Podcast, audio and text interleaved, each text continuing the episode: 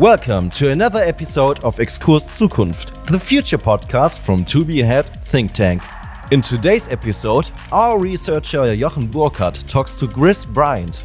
He is Director of Social Sciences for the Cellular Agriculture Society and also serves as a consultant in the course of his venture Bryant Research Limited. CAS is a non-profit organization that provides education, collaboration and visioning in the field of cellular agriculture. During his scientific career, he has published several papers focusing on the animal welfare debate meatless diets, and the perception of alternative proteins by different consumer groups. For now, we wish you good entertainment and an interesting insight into today's interview. The future starts now. Before the start, I have a few questions about uh, CAS or CAS or CAS. How is it articulated? CAS, they call it, yeah. I found that they are mostly concerned with education, collaboration, and visioning. Is there also for the future a scenario where you want to, uh, for example, go into the direction of a brand or a trademark for the whole industry, um, or or to be an industry association? Um, no, as I understand it, what that organisation is uh, mainly aiming to do at the moment is, as you say, providing some uh, of the kind of uh, vision, in particular the imagery to go along with uh, you know the vision of a cellular agriculture future. Um, we have had some funding to be doing social research there, which we've been uh, which we've been working on and have put out a couple of publications from. Uh, so that kind of part of it was a uh, something like a think tank, um, and uh, yeah, aside from that, I think that Chris Gasteratos, who I don't know if he is the only full time uh, guy still, um, but yeah, his his focus is on uh, uh, on on the the vision and the design things. He has also uh, done a couple of publications which are kind of like an overview of the industry yeah. and uh, yeah. you know various reasons for moving towards it. Um, but yeah, uh, that's that's pretty much the scope of it at the moment. Okay. Um, is there contact with with all the uh, cultured users like Mosa, Aleph, Just, and and all these guys? Are is there a close contact? Are they interested in working together in collaborating via uh, via a network um, which which you maybe are i don't know yeah oh yeah well there are um there are certain yeah i mean i'm in touch with um, those companies i've done some work with aleph farms and uh, uh, i help uh, to organize the the Maastricht conference with Mark Post from Mosa Meat as well. Mm-hmm. Um, so there's definitely, yeah, there are definitely these kind of communities uh, which, uh, you know, seem to have formed around the Maastricht conference, and also there's a few conferences in uh, California now. There mm-hmm. seems to be a few different kind of competing ones uh, where they get people together. Um, and then through organisations as well, you uh, as well as CAS, you have uh, New Harvest and the Good Food Institute, uh, which are very kind of central to the field of cellular agriculture as well. Okay. Do any of the big players uh, take interest in what is going on? Like um, I ask myself, what's going on with Nestle or maybe even even Bayer, for example? They are. I mean, it sounds like a really complicated technological process uh, that requires uh, clean rooms and all that kind of stuff. It would be quite quite neat from from an expertise point of view um, to these guys as well.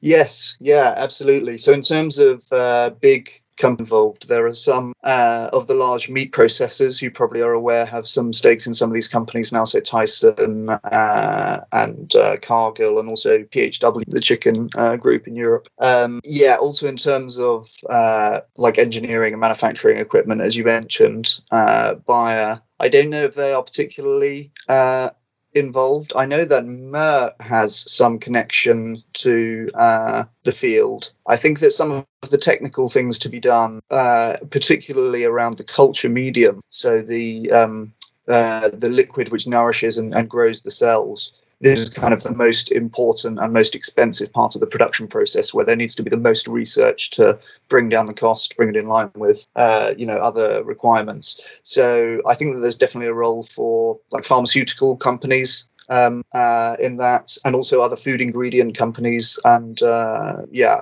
uh, equipment as well. You know, bioreactors. Um, so all of these things are definitely uh, you know parts of the supply chain which could benefit from having these larger players involved. As I understand it, uh, and this, I guess, is maybe relevant to your client, that um, the benefit of having uh, the meat processors is the existing infrastructure and just the existing links with um, you know, transporting and storage and supermarkets and so on. Um, ideally, you'd want to be able to have a product which is actually the same by the time it gets to the meat processor, right? So, I mean, sausages is actually definitely something where, you know, the texture is not like a pork chop. Uh, it's probably going to be feasible to have cultured meat sausages pretty, pretty soon. Yeah, yeah, okay. All right. That touched on uh, some points that we will talk about.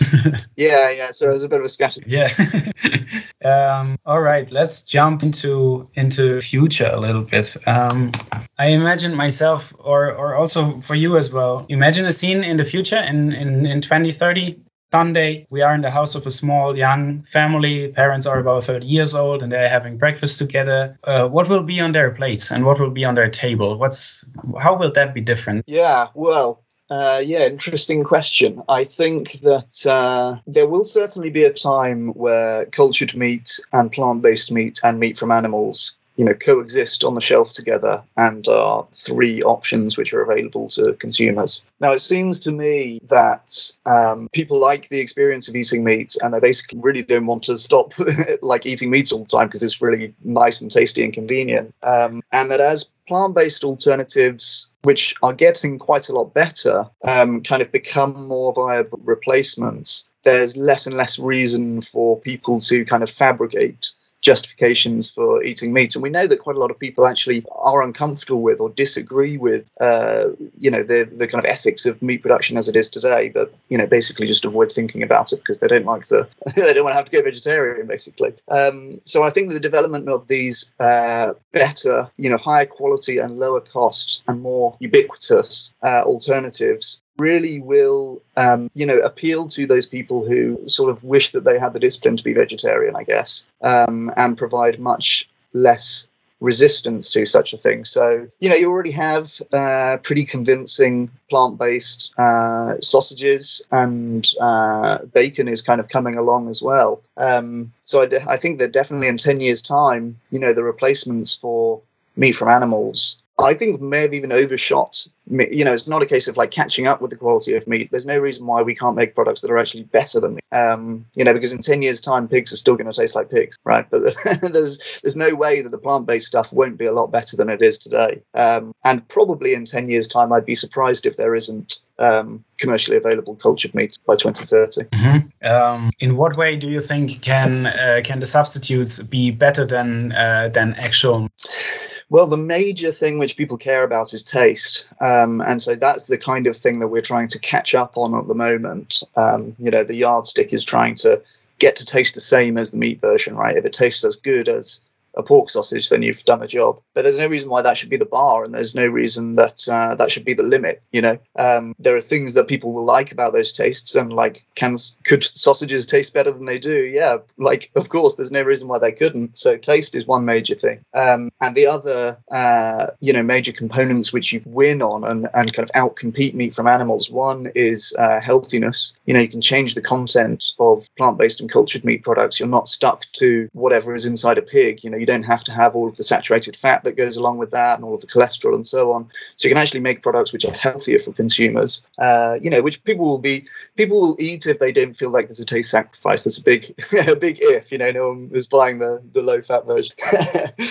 um, and then the the the other thing is uh, price uh, you know, animal products are artificially cheap currently because they're massively subsidized. There's the cap votes going on at the moment in, in European Parliament. Um, and, you know, if we were applying an appropriate rate of emissions tax to meat production, you know, rather than subsidizing it, then consumers would be paying, you know, five or six times the price for, uh, you know, minced beef, say. So um, I think that in the long term, alternatives will win on price.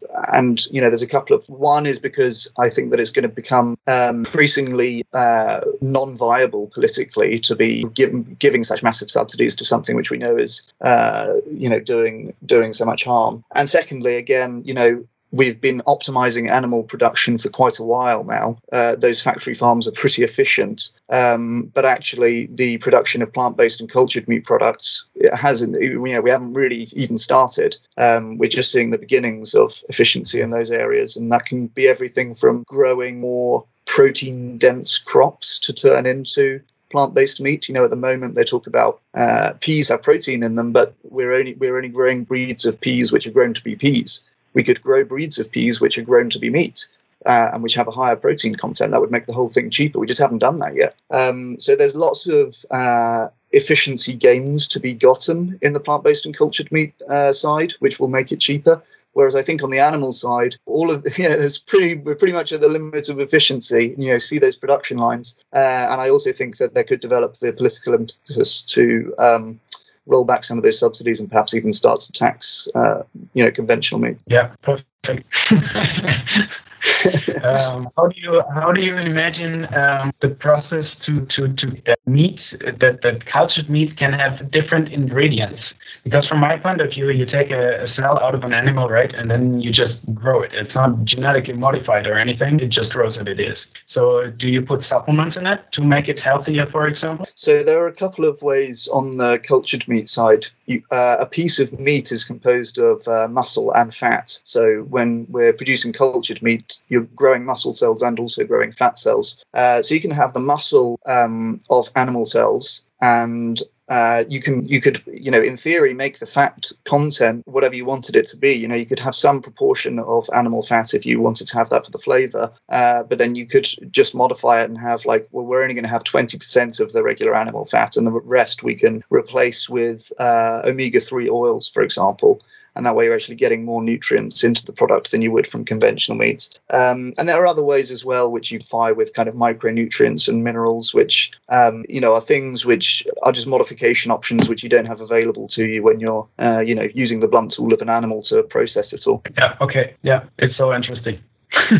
yeah, it's super interesting. It's such stuff. a big, groundbreaking uh, invention. Like, yeah, it changed so much for problems which are so extremely apparent at the moment. Um, we'll come to what you do, uh, especially. Um, a major focus of your scientific work is based on the exploration of consumer appetite for cultured meat and uh, all the aspects that go into it. Uh, can you elaborate a little bit on that? What are the cornerstones of your results? Yeah, so um, I think that it's really important to understand uh, what consumers want and how we can um, move them towards options which are going to result in better outcomes for everyone. Ultimately, it's consumers that are driving everything. You know, money makes the world go round. Um, so I think it's important to understand that. Um, so overall, we can see kind of a, a fairly solid market. Uh, of um, people who are quite enthusiastic about the concept, um, and they might be well. Uh, they're actually kind of typically in in our demographic, like uh, young, typically male, typically higher uh, education level.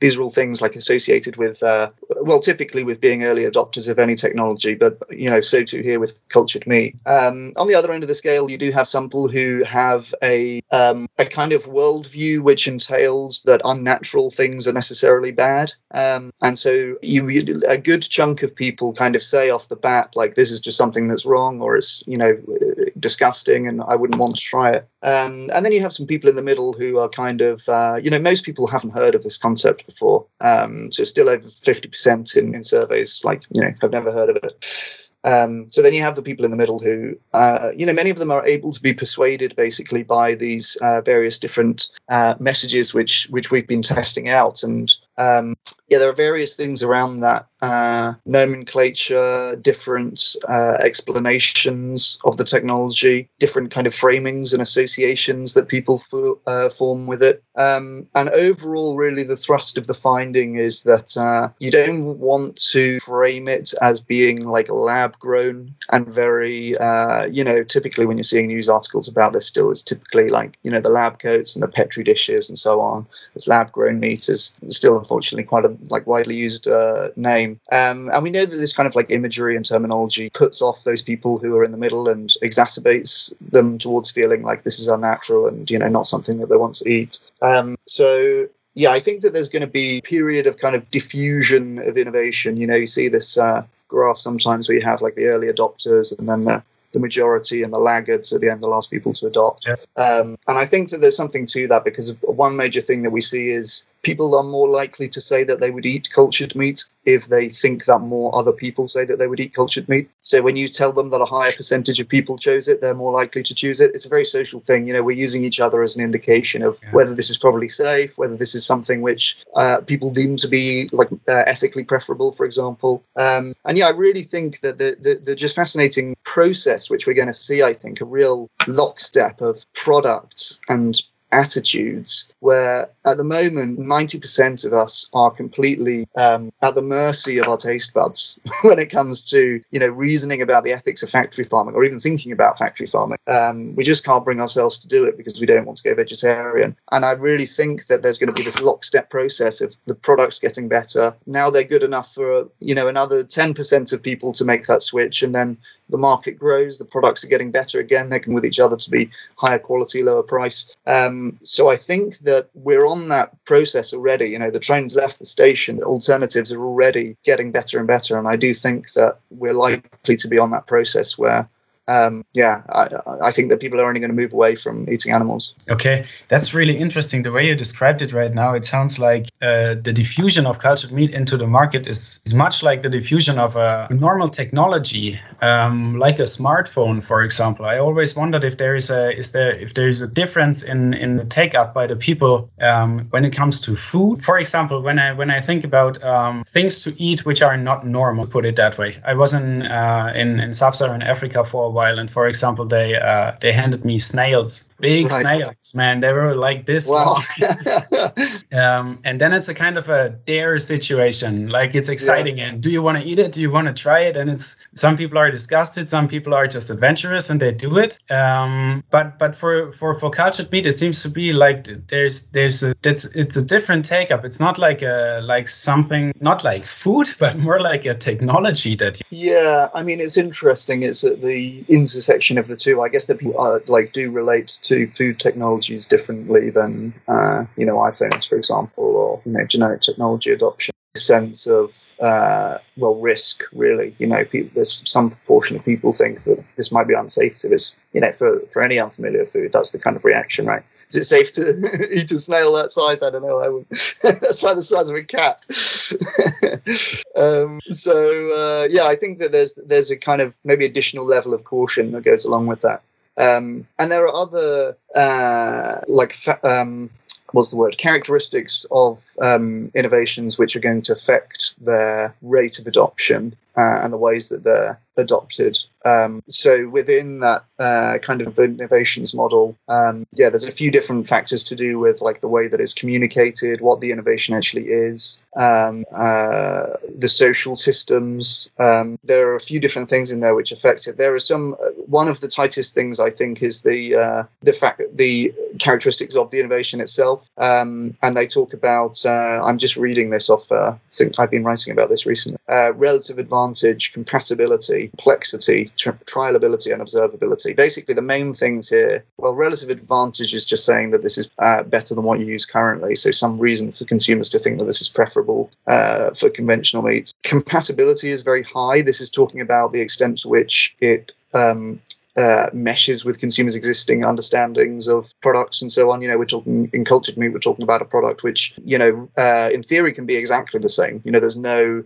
uh, like re-education needed or no, you know, it's a bit funny to cook these vegetarian sausages. They're a bit different. You know, we want to get something that there's no, you know, it's completely compatible. Um, trialability also uh, like a positive thing for cultured meat. You know, you buy an iPhone, you have to commit to a thousand dollars or whatever. Uh, whereas if you're trying cultured meat, you can just buy it once, five dollars. You don't like, you don't have to buy it again. Um, so there's you know high trialability factor. So there's all these kind of things which uh, can affect uh, the the rate that innovations go through that kind of curve. Um, but yeah, generally, I think in the early stages we're going to be looking at a situation where there are there's basically more demand than supply for cultured meat. Um, it's probably going to be quite limited quantities and quite high price uh, when it is first available for the first you know couple of years maybe, um, and that's partially constrained by the technology. Uh, I guess that as the market develops, there'll be more um, companies competing against each other, and they'll get cheaper with time. But uh, yeah, I think in the first instance, uh, it will be yeah, it will be kind of higher higher higher demand than supply. I think. Yeah. Um, in terms of uh, you mentioned the, the the first movers would be uh, male and young. Do you have any insights on what the customer groups are, which will be uh, the next kind of people, followers, laggards, and so on? Yeah, well, I mean, it's difficult to say really because there's a lot of crossover between all of these groups on these demographic factors. So, uh, you know, about kind of broad tendencies, but of course there'll be some people in that early uh, in that early group who are you know who don't fit that characteristic. Uh, but generally, you know, you can really just think about um, uh, which factors are kind of associated with an increased purchase likelihood, um, which would be, as you say, younger consumers, typically male consumers, um, uh, being uh, living in places as opposed to rural places is uh, strongly associated, uh, and also um, uh, left-leaning political views. Uh, those people who are left-leaning as opposed to those conservative. Um, I think if there's anything else that's kind of predictive of that, yeah, I'm sure that there are a few other demographic things which you know you could talk about in terms of identifying like the likely uh, the likely early consumers but another thing to think about as well is that it's likely going to be in this first instance, when it exists on the same shelf as conventional meat, it will be more expensive. Uh, and so you're probably going to be uh, constricted to um, higher earning consumers or, or just consumers who are willing to pay the premium. Um, yeah, which uh, I guess will inform like how and how and where it's marketed. Yeah. Do you um, have you encountered any, any any major differences in the in the acceptance and and uptake of the technology when you compare, for example, the Asian market like China? I know you did a, a a study on China and Germany, for example? Um, well, it's difficult to say. So there's kind of a few studies which compare some countries to each other, but uh, between different studies not necessarily comparable because they're using different questions and so on so i mean you can piece it together though that uh, data suggests europeans tend to be a little less accepting than americans uh, mm-hmm. of cultured meat uh, and that Asians are possibly more accepting than Americans. Uh, so I think that Europeans are actually going to be amongst the most conservative uh, with respect to cultured meat. Um, and, you know, we've seen this in the past with uh, GMs, of course. It's like the notably, um, you know, banned food uh, technology in Europe. There are efforts going on currently um, to I don't know if you uh, I don't know if you're cognizant of the uh, veggie burger ban uh, debate going on currently. Yeah, so I think that there's there will be similar things, and there have been similar things in America around cultured meat, where they're similarly trying to restrict the definition of meat to exclude cultured meat, so that it, you know, for marketing purposes. Um, but uh, yeah, yeah. In what kind of way will that uh, affect the the fast pace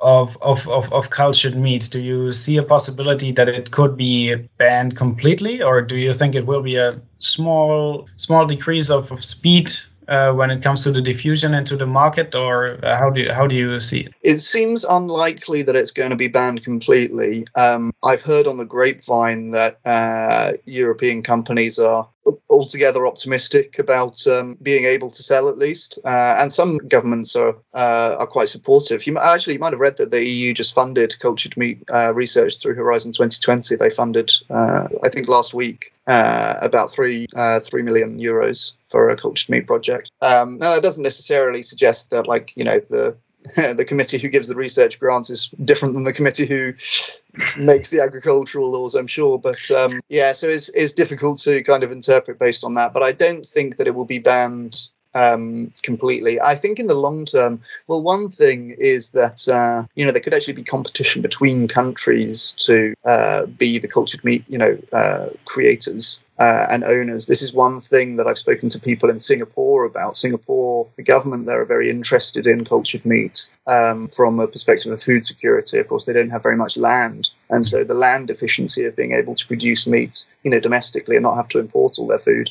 uh, is a really important thing. So I think there could kind of become other you know geopolitical reasons to want to adopt the technology in the longer term. Um, but I don't think that I'm optimistic that it wouldn't be uh, outright banned. Okay. All right. How do you how do you think about consumers when it comes to uh, to the point um, that sometimes you want to consume um, unreasonable products? like everybody knows uh, that meat is not good for the atmosphere. It is not good in terms of animal welfare and everything like that. Um, and like, what kind of more reasons do you want to have to to change a consumption pattern? I guess many people get yeah. that. Um, but still, bacon is just uh, darn tasty, and sometimes you yeah. want to. that's it. That's it. Um, do you think that these markets will still be there? I mean, they will be there probably for sure, but do you see them shrinking in a yeah in a in a considerate amount? Um, yeah, well, I think that uh, I do see that in the long term, and this is what I mentioned about the the kind of lockstep of attitudes and products, because you know we tend to think that um, people are behaving uh, as they are because they have some beliefs and then their actions are, you know, pro- proceeding from their beliefs. So they're behaving in a way which they think they ought to. Um, but it's actually to a large extent the other way around. They're believing in a way which justifies what they, you know, their behavior. And this has been shown um, with respect to meat consumption uh, many times. There are, uh, you know, there's a great study which illustrates this where they're asking um, uh, to what extent they believe that uh, cows can feel pain, right? Um, and before they answer the question, they're split up into these two experimental groups and are given something to eat. And the one group is given some nuts to snack on, and the other is given some beef jerky to snack on. And perhaps you can guess the punchline. The people who have just been eating beef are less likely to say that cows can feel pain. Right now, it's random assignment to those groups, so there's no kind of selection going on as to what they ate. It was actually eating the meat actually caused their beliefs to change about animals. So that's the way round. You know, the the the beliefs were not informing the actions; the actions were informing the beliefs in this case. So that's why it's so important to um, remove the need for behavioural change. It's very very difficult to actually change the behaviour. I think that um, can through animal product alternatives give people a way of basically continuing the behaviour. You know, you can still have sausages, you can still have burgers, you can still have everything else. Um, and now you don't need to start from the position of eating animals and then decide whether you think it's okay to eat animals. I think mm-hmm. that's really powerful, and I think that the people, you know, some people are, I, I think that most of the time people are just avoiding thinking about it. But when people are confronted with thinking about it, know, sometimes you can see how hard people are working to arrive at their conclusion. Uh, there's no, uh, if there's no need to get there you know people won't work so hard to make up the reason so i really think that when you take away um, the need to have your meat consumption tied to your view of animal ethics you will give people the freedom to just be honest about the values they already hold basically that was today's episode of Exkurs Zukunft, the future podcast from To Be Ahead Think Tank. Thanks for listening. If you want to learn more about us and our work, Visit our website or our social media channels. You can find the link in the description. We hope you got some interesting insights and look forward to welcoming you back for the next episode. Have a nice day and see you next time. Your team from Exkurs Zukunft.